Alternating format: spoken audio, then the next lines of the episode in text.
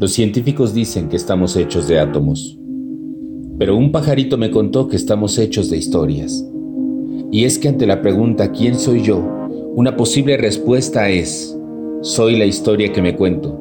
Soy la historia que cuentan los demás de mí, sobre todo cuando yo doy crédito a esas palabras que pueden venir de alguien que quizá no me conoce, pero yo le creo cuando me hace un comentario. ¿En qué está basada tu vida? ¿En qué historia está basada tu vida? ¿Tu vida está basada en la historia de tus limitaciones? ¿De tus creencias limitantes? ¿De esos no puedo? ¿De esos no merezco? ¿De esos no soy suficiente? ¿O tu vida está basada en la historia de tus talentos, en tus dones, en tu vocación? En eso ya lo conseguí, en eso es posible, en eso lo voy a lograr. ¿En qué basas tu vida? ¿En qué historia está basada tu vida?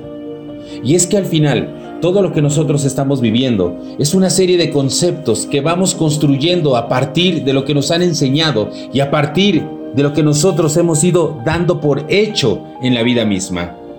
Y muchas veces vamos viviendo sin siquiera comprobar que eso que estoy pensando es. Pero por supuesto que si tú lo crees, sucederá.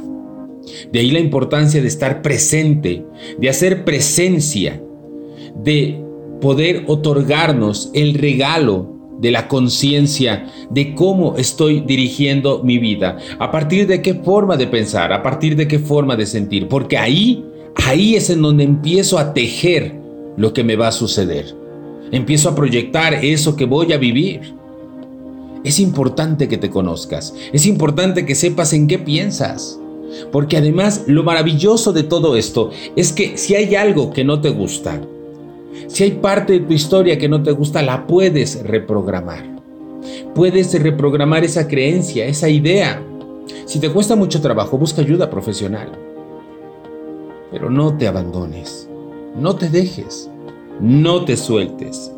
Todos deberíamos de ser profesionales de nuestro propio desarrollo personal.